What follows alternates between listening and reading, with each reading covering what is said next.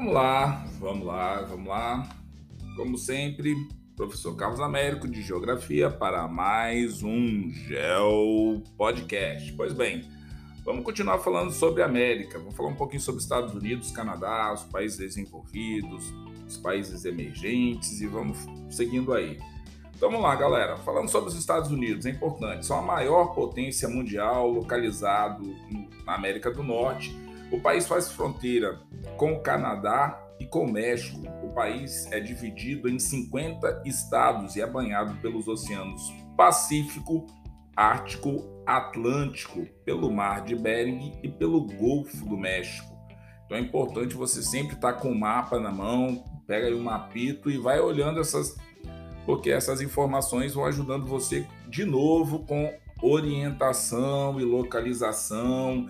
Tenta ver se tem alguma linha imaginária importante que passa aí, zona térmica tal, porque sempre você vai ter que estar raciocinando desse jeito. Vamos seguir para o Canadá.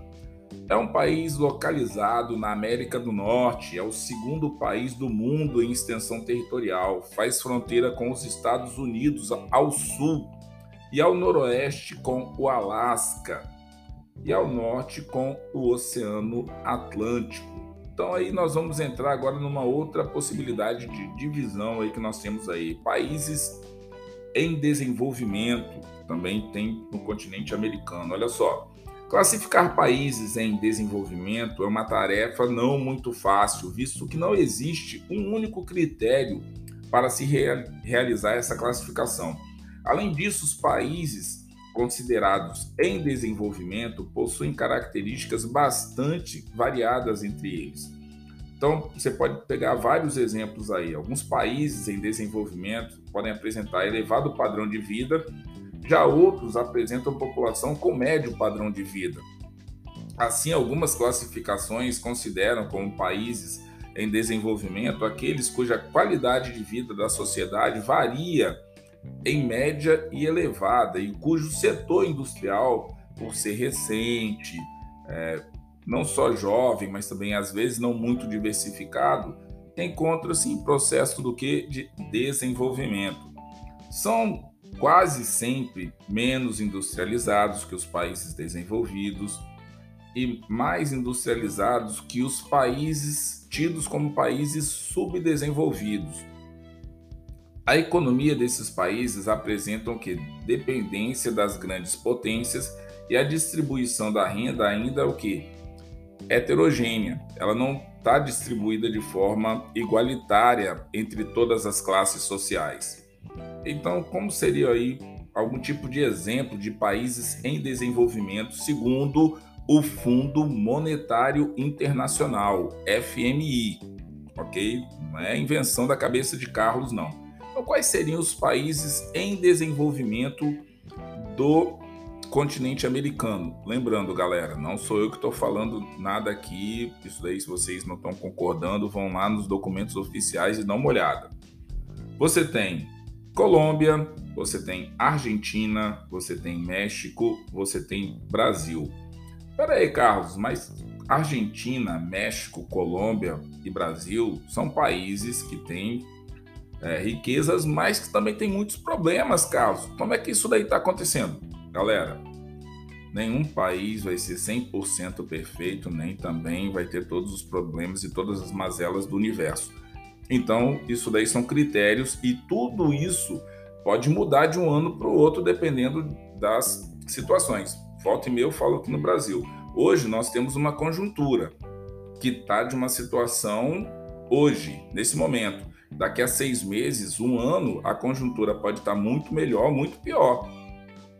A questão da conjuntura pode mudar com semanas, com meses, horas, dependendo da situação do país. Então vocês têm que ver que isso daí é uma coisa muito volátil.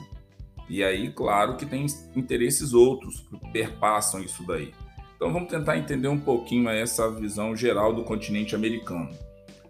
Quando você vai falar de continente americano, você tem que pensar na área territorial e na posição geográfica do continente americano. Então, volto lá sempre que eu, vou encher a paciência de vocês aí. Não fui aluno de Gisele Girardi, não, mas vou ficar enchendo a paciência de vocês aí. Cartografia. abraça qualquer tipo de mapa, mapa temático, leva mapa embaixo do braço, porque não tem como estudar geografia sem mapa. Ok? Então vamos lá. É, com uma área total de aproximadamente 42 milhões 191 mil 781 quilômetros quadrados, o continente americano é superado em extensão apenas pelo continente asiático. Então você tem aí, é, considerando claro as terras é, contínuas. A América se localiza totalmente no hemisfério ocidental. Como que vem essa referência? A partir do meridiano de Greenwich, ok? O continente se estende no sentido norte-sul. Então você tem aí a questão latitudinal. Então, desde o paralelo 71 graus ao norte até o paralelo 56 graus ao sul e de leste a oeste, desde o meridiano de é, 35 graus oeste na ponta dos Seixas, no Brasil, até o meridiano 168 graus oeste, no Alasca, você tem aí o que você pode encontrar de território do continente americano. Se não acredita em mim, volta nesses números, vai lá olhando no mapa, coordenadas geográficas para vocês se situarem, ok? Então vamos começar aí falando um pouquinho sobre regionalizações. Há vários modos e critérios de regionalizar o continente americano. Já falei com vocês o critério é histórico-cultural. Geralmente você tem América Latina e América Anglo-Saxônica, e isso tem a ver com a colonização e a, por alguns é, a invasão do continente americano, né? E por outro, a questão dos critérios geográficos e geológicos, que aí você tem América do Norte, América Central e América do Sul. Então, vamos abordar né, essas formas de regionalização. Segundo a posição das terras no continente, você pode considerar a extensão norte-sul, e ele pode ser dividido em América do Norte, América Central e América do Sul, só que vamos dar uma detalhada. Quando você está dividindo América do Norte, América Central e América do Sul, você tem que pensar o seguinte: quem são os países que fazem parte disso? Então, América do Norte, você tem Canadá, Estados Unidos da América do Norte e México. Ok? Depois você tem a América Central, que você tem uma é, porção istmica ou continental e outra porção que seria insular, as ilhas. Então você tem aí entre América do Norte e América do Sul, América Central. Então você tem aí nessa porção istmica formado por sete países. Você tem Guatemala, Belize, Honduras, El Salvador, Nicarágua, Costa Rica, Panamá, lembrando do canal de Panamá, ok? Depois você tem a porção insular e a chamada aí as Antilhas ou Caribe. Nunca fui, mas gostaria de conhecer. Se alguém quiser mandar uma passagem para mim e para a esposa, a gente vai lá numa boa, hein?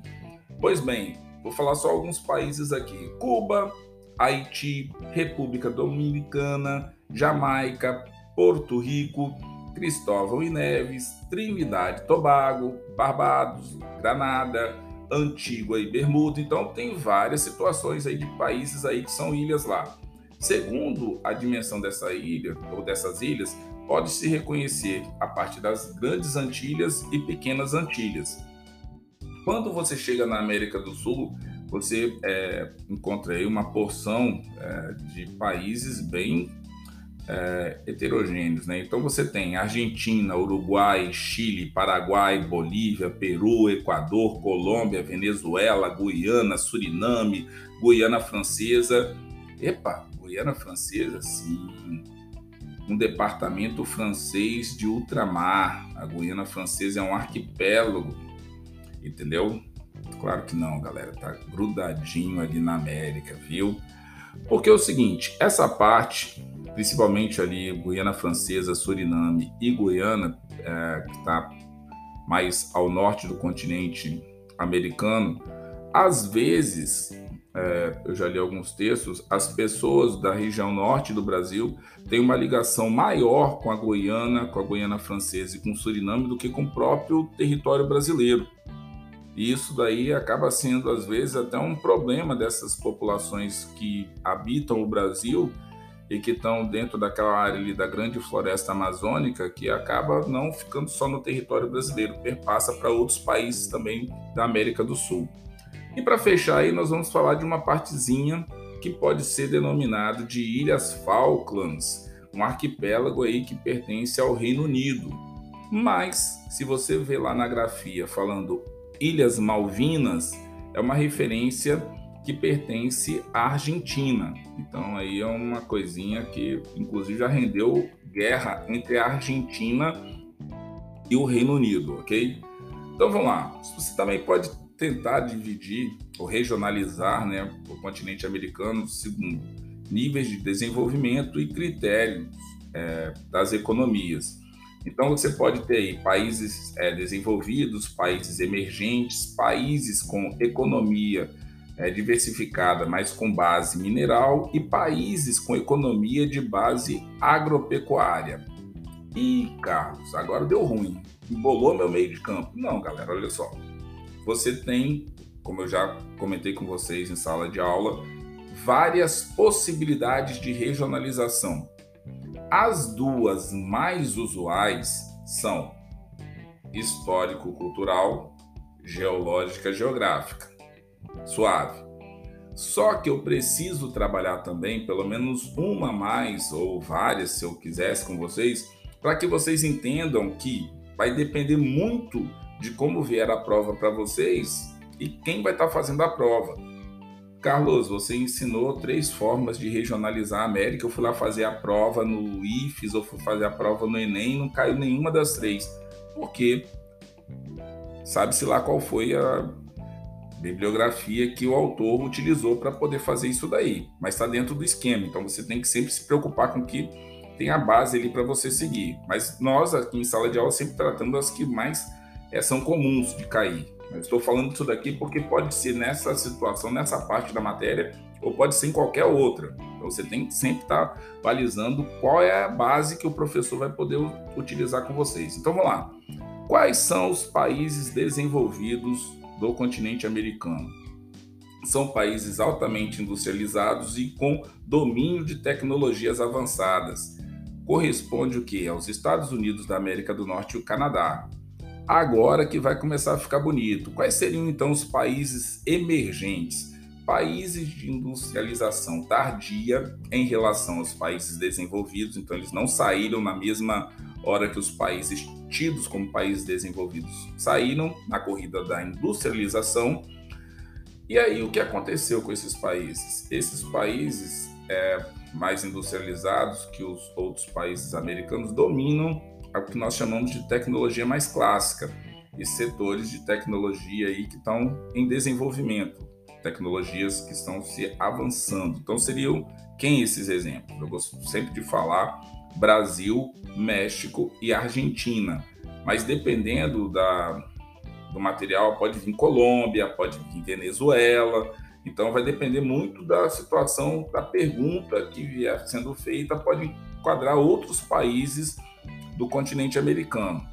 Então vamos lá. E quais seriam então os países com economia diversificada, mas com base mineral? Caracoles, Carlos. Aí você tem Chile, Bolívia, Peru, Suriname, Jamaica, Guiana, Colômbia, Venezuela e Trinidade e Tobago. O que, que esses países têm de interessante dessa parte aí de base mineral? Cobre, pescado, gás natural, estanho, é, ouro, cobre, prata, zinco, bauxita, petróleo. Então tem uma basezinha interessante. Todos eles possuem algum produto que se destaca e que pode fazer aí essa exportação para outros países. Por último, países com economia de base agropecuária. Você teria o que? Paraguai, Uruguai, Cuba, Haiti, República Dominicana, alguns países ali da América Central e Istmica. E quais seriam esses produtos? Você teria aí soja, algodão, lã, carne, açúcar, é, produtos de tabaco, café.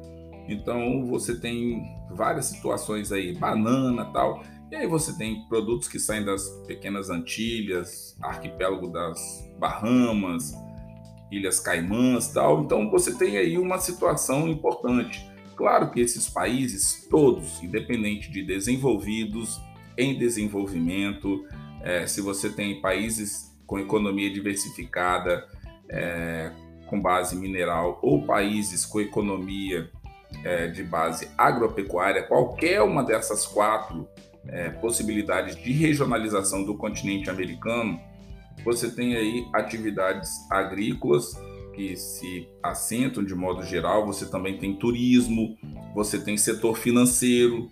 Então você tem uma série de situações aí que são importantes para esses países. Agora vou falar de uma situação aqui que eu gostaria até de fazer um podcast específico sobre isso. Até já falei em outras vezes, podem puxar minha orelha porque eu estou devendo isso daí. Falar sobre os rios voadores. Então, se você está aí pensando que nós vamos parar de falar sobre meio natural, como que você pode falar de recursos como a agropecuária ou até mesmo a questão e esquecer que a água está aí? Então, o continente americano possui grande diversidade de meios naturais. Então, você tem parte glacial, desertos quentes, desertos frios, floresta tropical, florestas temperadas, é, meios montanhosos, tal, além de outros que veremos é, mais para frente. Então, vários fatores geográficos que definem o meio natural, o clima, o solo. Então, a América, é como nós já vimos, ele tem uma extensão no sentido norte-sul e uma variedade climática imensa. Então, como que essa variedade climática existe?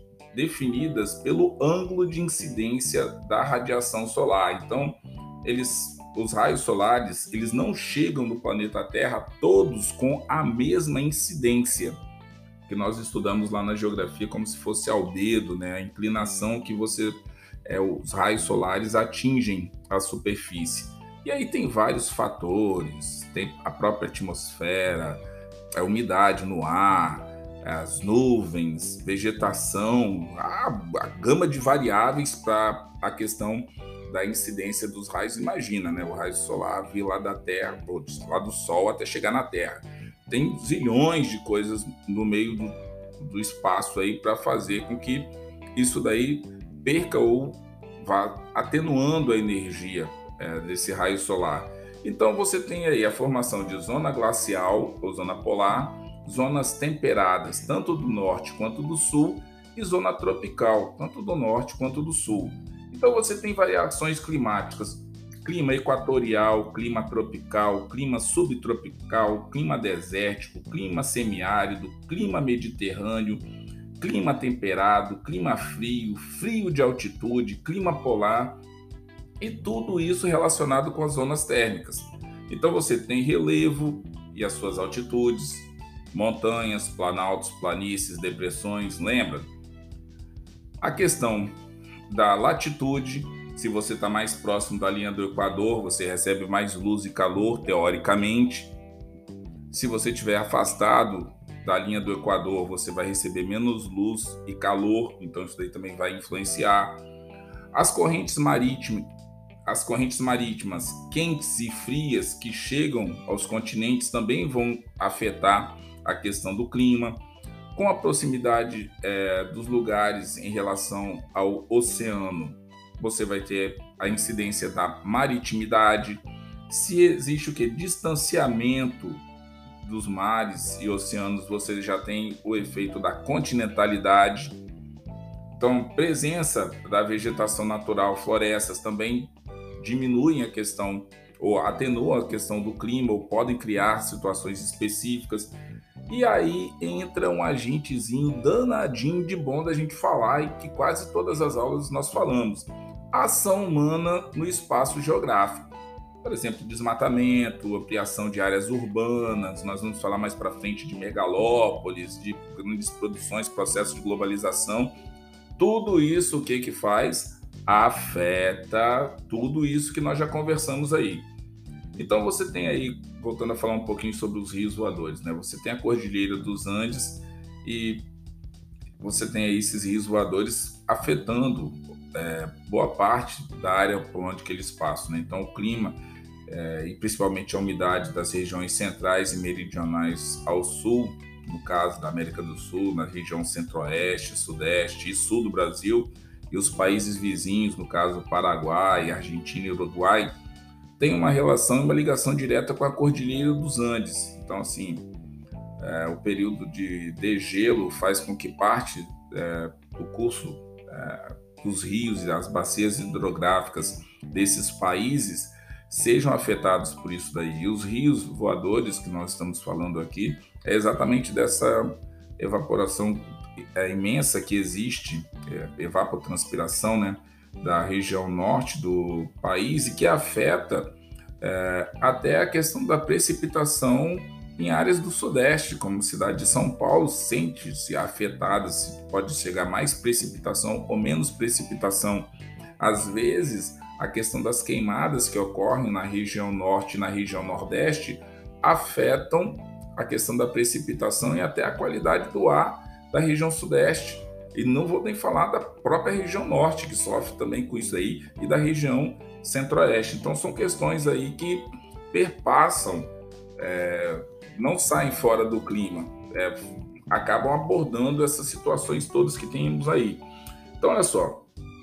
Então, quando nós falamos dessa disposição é, longitudinal, elevadas altitudes que interferem na circulação das enormes massas de ar, é, ventos carregados de umidade ou de vapor da água, chamados rios voadores, que se deslocam é, de leste para oeste, do Oceano Atlântico para a Amazônia e depois para outras regiões do Brasil.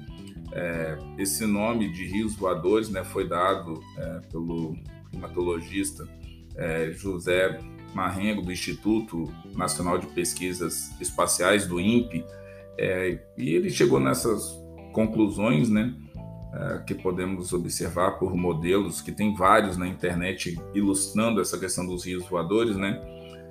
e que o desmatamento que pode acontecer não só na floresta amazônica, mas também parte da região centro-oeste do Brasil, pode comprometer muito a distribuição das chuvas nas regiões ali e nos países é, que nós falamos também, os países vizinhos, né, Argentina, Uruguai e tal. E as consequências seriam desastrosas e nós até já começamos a sentir isso.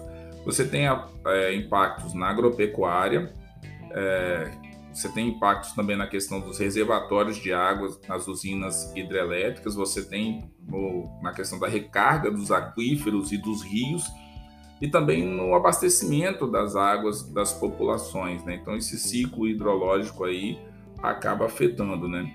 Então você tem todas essas questões trazendo uma realidade que precisa ser observada quando nós estamos falando de continente americano é muita coisa para estudar, é muita coisa para falar, mas não tem como passar por aí. E digo para vocês, não falei tudo sobre o continente americano, falei só algumas coisas e pincelei o que eu acho que seja mais importante, porque é renca para um caramba abaixo para a gente estudar. Mas vamos lá, espero estar tá ajudando a galera aí, vamos que vamos, vamos para mais um podcast que o continente americano continua.